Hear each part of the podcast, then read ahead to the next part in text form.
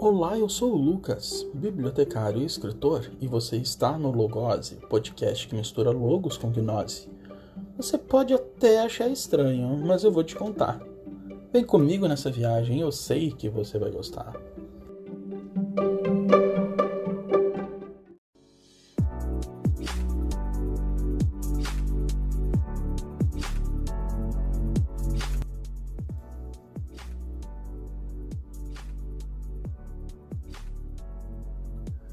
Seja bem-vindo ao episódio 29 do Logose. Neste episódio daremos início à narrativa da epopeia ou do épico de Gilgamesh. Para que os episódios não se tornem extensos, convencionei dividir em duas partes, sendo a primeira neste episódio e a segunda parte no episódio 30, que será lançado na próxima sexta-feira, dia 29 de outubro de 2021. A epopeia de Gilgamesh é extremamente importante e valiosa. Lembro-me como se fosse hoje pela manhã. Eu estava no primeiro semestre de biblioteconomia quando a professora Marlise ministrava a disciplina de História dos Registros Humanos. E eu anotei no meu caderno que a epopeia de Gilgamesh era o primeiro texto literário da história da humanidade. Está lá em meu próprio caderno. Na época, um ingressante na faculdade, eu anotei, mas não dei importância, como a grande maioria das pessoas. Somente anos e anos mais tarde, quando voltei minha atenção à mitologia suméria e aos estudos dos Anunnaki, da criação do ser humano, é que me dei conta da importância e representatividade do texto mitológico. Ele é, de fato, o texto mais antigo que se tem notícia na história. E quem quiser que procure Bíblia, Torá ou qualquer outro registro, todos são mais recentes que os mitos sumérios e que a narrativa de Gilgamesh. A epopeia que vamos estudar contém 12 tabuletas e por isso ela é extensa. Se prestar atenção em todas suas nuances, é possível observar a angústia e a busca humana por feitos heróicos e inesquecíveis e a busca pela imortalidade. O texto foi traduzido primeiramente pelo acadêmico George Smith e as tabuletas estão depositadas no British Museum em Londres. Ao final do mito, vamos conhecer o Noé da Babilônia, conhecido por Utnapishtim, Ziusudra, Ziudsura ou Atrahasis, e vamos conhecer o homem que se tornou imortal pela decisão dos próprios deuses. E é aqui, diante da narrativa mais antiga do planeta Terra, que atestamos que não há apenas um Deus, Yahweh, tomando decisões como demonstra a mitologia hebraica, e a Bíblia, mas um conjunto de deuses conhecidos por Anunnaki. Sem mais delongas, iniciamos com a primeira parte da epopeia de Gilgamesh.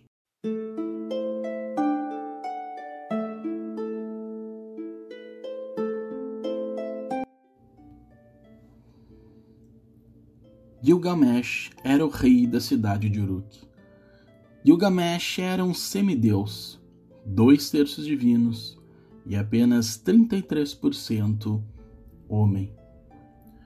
Gilgamesh era extremamente forte e opressor. E sabendo do quão opressor ele era, Anu, o supremo deus dos céus, pediu que outros deuses criassem um ser que pudesse amansar um pouco o coração de Gilgamesh. E então Enkidu foi criado. Enkidu é muito parecido com um animal. A descrição dele é ter pelos pelo corpo todo e cabelos longos. É dito como de descomunal estatura. Enkidu acabou conhecendo Shamhat, uma belíssima mulher no templo de Ishtar. Enkidu ficou maravilhado com a beleza da mulher e acabou conversando com ela que usando de toda a arte da persuasão, disse: Enkidu, és belo como um deus. Por que queres correr pelos campos como um animal selvagem? Vem comigo ao Uruk, vem ao sagrado templo, namorada de Anu e Ishtar, ao esplêndido palácio de Gilgamesh, o herói perfeito, possante como um touro, sem igual entre os homens. Enkidu respondeu: Preciso enfrentá-lo. Quero desafiar em alta voz aquele forte. Quero anunciar a todo Uruk que eu também sou forte. Shanhat tentou mais uma vez. Deixe-me lhe apresentar Gilgamesh, um homem de felicidade e infortúnio. Olhe para ele, observe a sua face.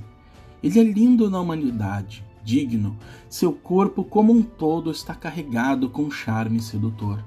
Ele possui braços mais poderosos que os seus. Ele não dorme de dia, nem mesmo à noite. Ó oh, Enkidu, mude seus planos de puni-lo. Shamash, o deus Sol, ama Gilgamesh, e Anu e Enlil, assim como Enki, o tornaram sábio. Mas Enkidu não deu ouvidos. Enkidu se pôs então aos portões da cidade e deu de cara com Gilgamesh, que desejava festejar as sagradas núpcias de Ano Novo. Não houve outro jeito senão uma batalha.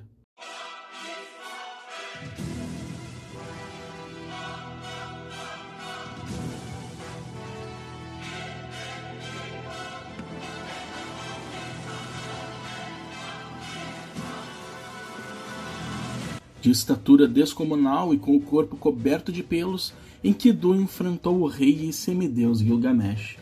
O rei ergueu o adversário e o atirou longe dos portões. Depois, ergueu Enkidu mais uma vez e atirou ele para longe, aos pés da rainha. O povo aclamou Gilgamesh, enquanto Enkidu, derrotado, soltava um terrível urro de dor, enquanto Gilgamesh estava jogado sobre ele. A rainha, com ternura, afirmou que ela mesma fez Enkidu e que Gilgamesh era seu irmão. Enkidu, a partir deste momento, reconhece Gilgamesh como seu irmão e os dois se tornam amigos.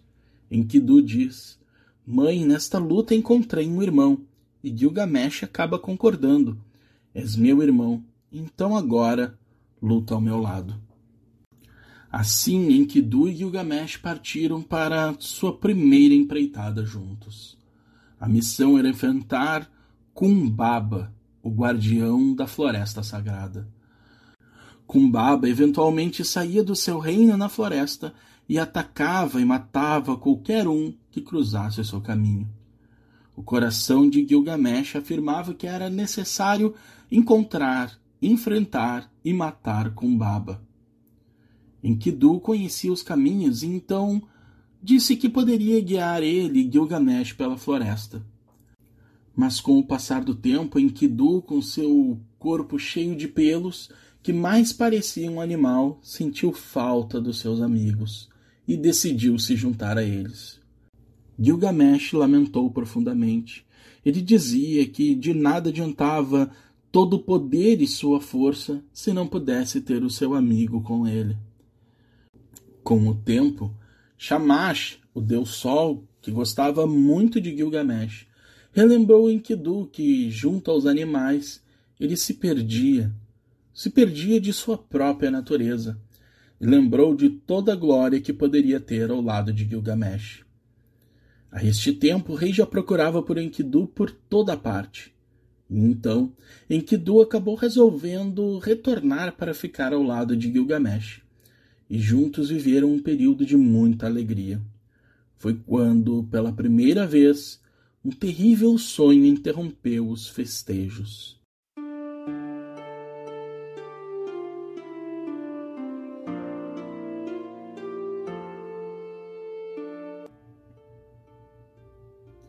Enkidu contou a Gilgamesh que após uma batalha em seu sonho, ele adentrou no reino dos mortos. E lá, no reino dos mortos, onde mora a rainha Ereshkigal, a rainha dos infernos, uma escrivã registrava os nomes na argila. E então Ereshkigal ordenou que a escrivã registrasse também o seu nome, o nome de Enkidu. Gilgamesh confortou o amigo que estava estremecendo de medo e para que nada acontecesse, resolveram ofertar uma taça de mel a Shamash, o deus Sol. Shamash agradeceu a oferta e aproveitou o mel. Logo em seguida, incentivou que Gilgamesh e Enkidu retornassem à floresta para enfrentar Kumbaba. Assim, os dois guerreiros resolveram adentrar na floresta. E logo na entrada na floresta de cedros, o caminho já demonstrava ser extremamente assustador. Um dos guardiões dizia que seus corpos seriam entregues aos abutres. Enkidu temeu pelo pior e pediu prudência ao amigo e rei Gilgamesh. Mas ele lembrou da oferta que fizeram ao deus Sol, Shamash, e pediu que os dois não tivessem medo. Era tarde da noite e estava escuro. Os dois resolveram acampar e prosseguir o caminho apenas no dia seguinte. Quando retomaram o caminho no dia seguinte, perceberam a beleza da floresta de cedros. Gilgamesh e Enkidu puderam ver a morada dos deuses e o templo da sagrada deusa Inanna, ou Ishtar, ao longo do caminho. Os dois estavam praticamente embriagados pela beleza do tempo, quando de repente algumas folhagens se movimentaram.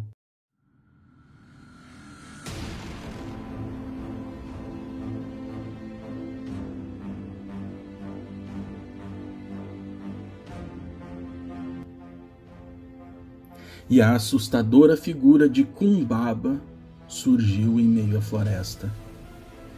Kumbaba tinha patas de leão, um corpo coberto com escamas de bronze, cabeça com cornos de búfalo e membro e cauda viril em forma de cabeças de serpente. Proclamando Shamash, Enkidu e Gilgamesh resolveram lançar flechas contra o terrível monstro que aparecia em sua frente, mas todas elas tocaram o corpo de Kumbaba sem que sequer ele se machucasse. As flechas caíram ao chão. Era inútil. Kumbaba enterrou então suas garras afiadas em Enkidu, que estonteado caiu. Gilgamesh, com um machado em punho, atingiu o guardião da floresta e o decapitou. O corpo de Kumbaba, Gilgamesh lançou aos abutres, e sua cabeça Gilgamesh fixou em uma longa haste e resolveu carregar consigo. Era o prêmio, era a demonstração de toda a sua força e coragem. Kumbaba estava morto. Enkidu, mesmo ferido na batalha, acompanhou Gilgamesh em direção ao cume do monte. Quando de repente os dois foram interrompidos pela deusa Ishtar, deusa da fertilidade, dos ciclos da natureza e também da guerra. Ishtar ordenou que os dois parassem pois eles não poderiam passar daquele ponto. Ninguém poderia ver o rosto dos deuses, ou seriam mortos. Então Gilgamesh e Enkidu acabaram retornando à cidade de Uruk, carregando a cabeça de Kumbaba em meio à lança como prêmio. Assim que chegaram, Gilgamesh, de forma triunfal, lavou suas armas, penteou seus cabelos tirou suas roupas que estavam sujas de sangue. Com roupas limpas, o manto real e a coroa em sua cabeça, ele saiu para comemorar. E diante de todo o esplendor, poder e vigor físico de Gilgamesh, a deusa Ishtar ardeu em desejo. E lhe propôs então que fosse sua amante, prometendo em troca riqueza e poder sem limites. Mas Gilgamesh, num ato de extrema coragem, a desdenhou.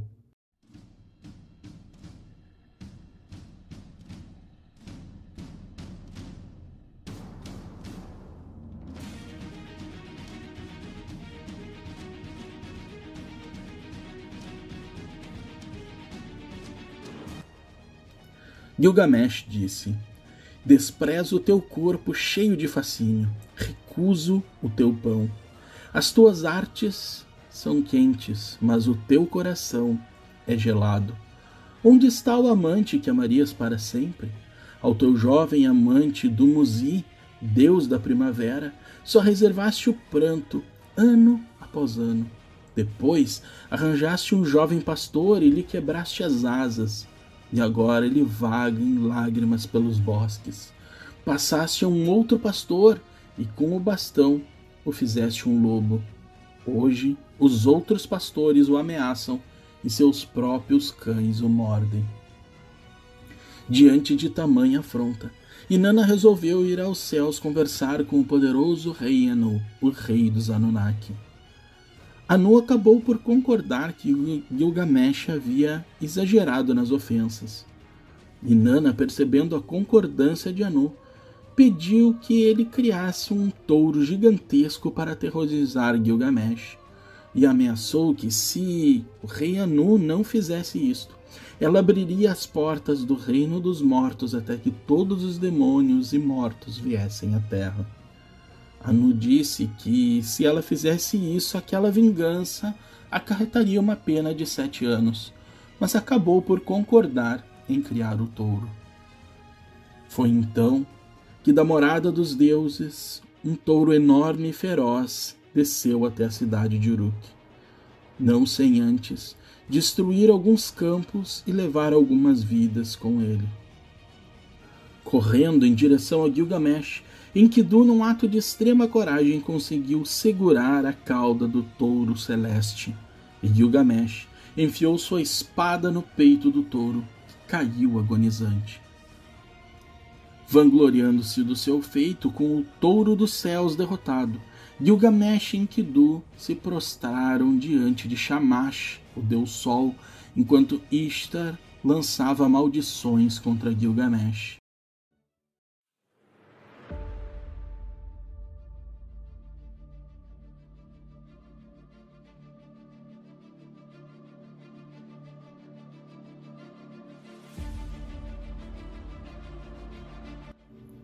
Enkidu, então, em um ato de extrema coragem, mas também de afronta à deusa Ishtar, resolve arrancar um pedaço da coxa do touro celeste que estava morto à sua frente. E atirando um pedaço de carne em seu rosto, ele diz: Ah, pudesse eu tê-la em meus braços, e faria com você o mesmo que fiz com o touro dos céus, e enrolaria você em suas próprias tripas. Ishtar não permitiria que uma ofensa como essas passasse em branco, e assim amaldiçoou Enkidu. Ainda que Gilgamesh e Enkidu festejassem a vitória, a maldição fez com que Enkidu tivesse outro sonho.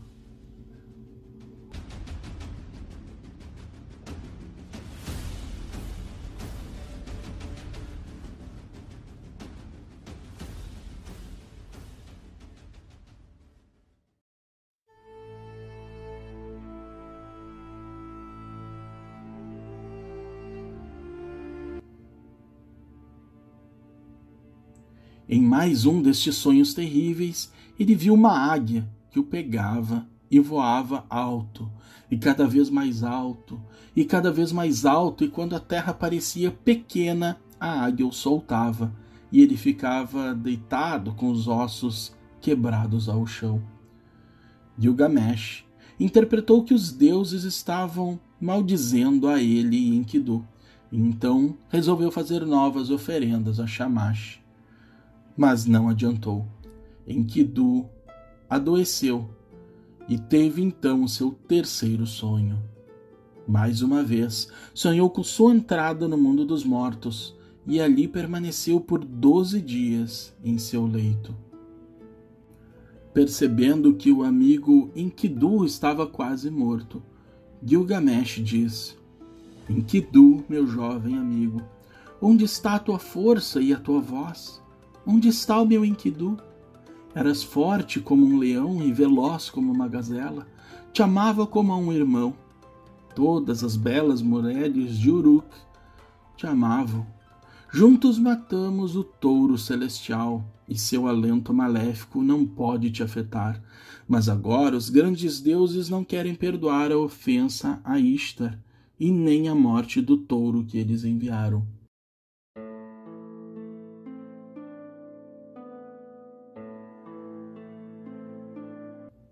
Mas Enkidu acaba por falecer.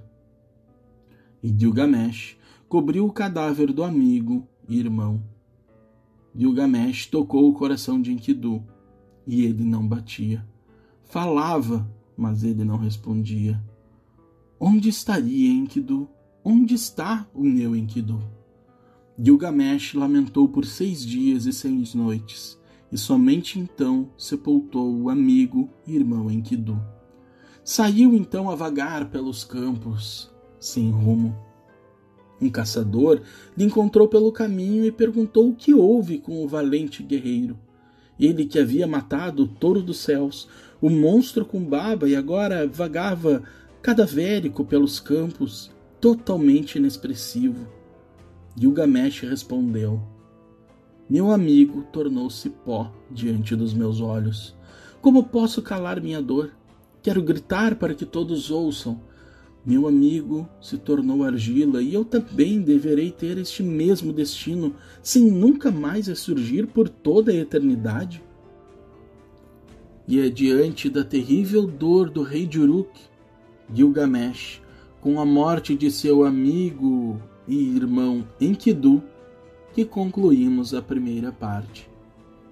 Na semana que vem, na sexta-feira, no dia 29 de outubro, ao iniciarmos a segunda parte, vamos acompanhar qual o destino do rei que queria se tornar imortal, e em sua busca pelo sábio Utnapishtim, que foi tornado imortal pela decisão dos próprios deuses conseguirá Gilgamesh convencer o sábio a lhe contar o segredo dos deuses e receber também ele a vida eterna?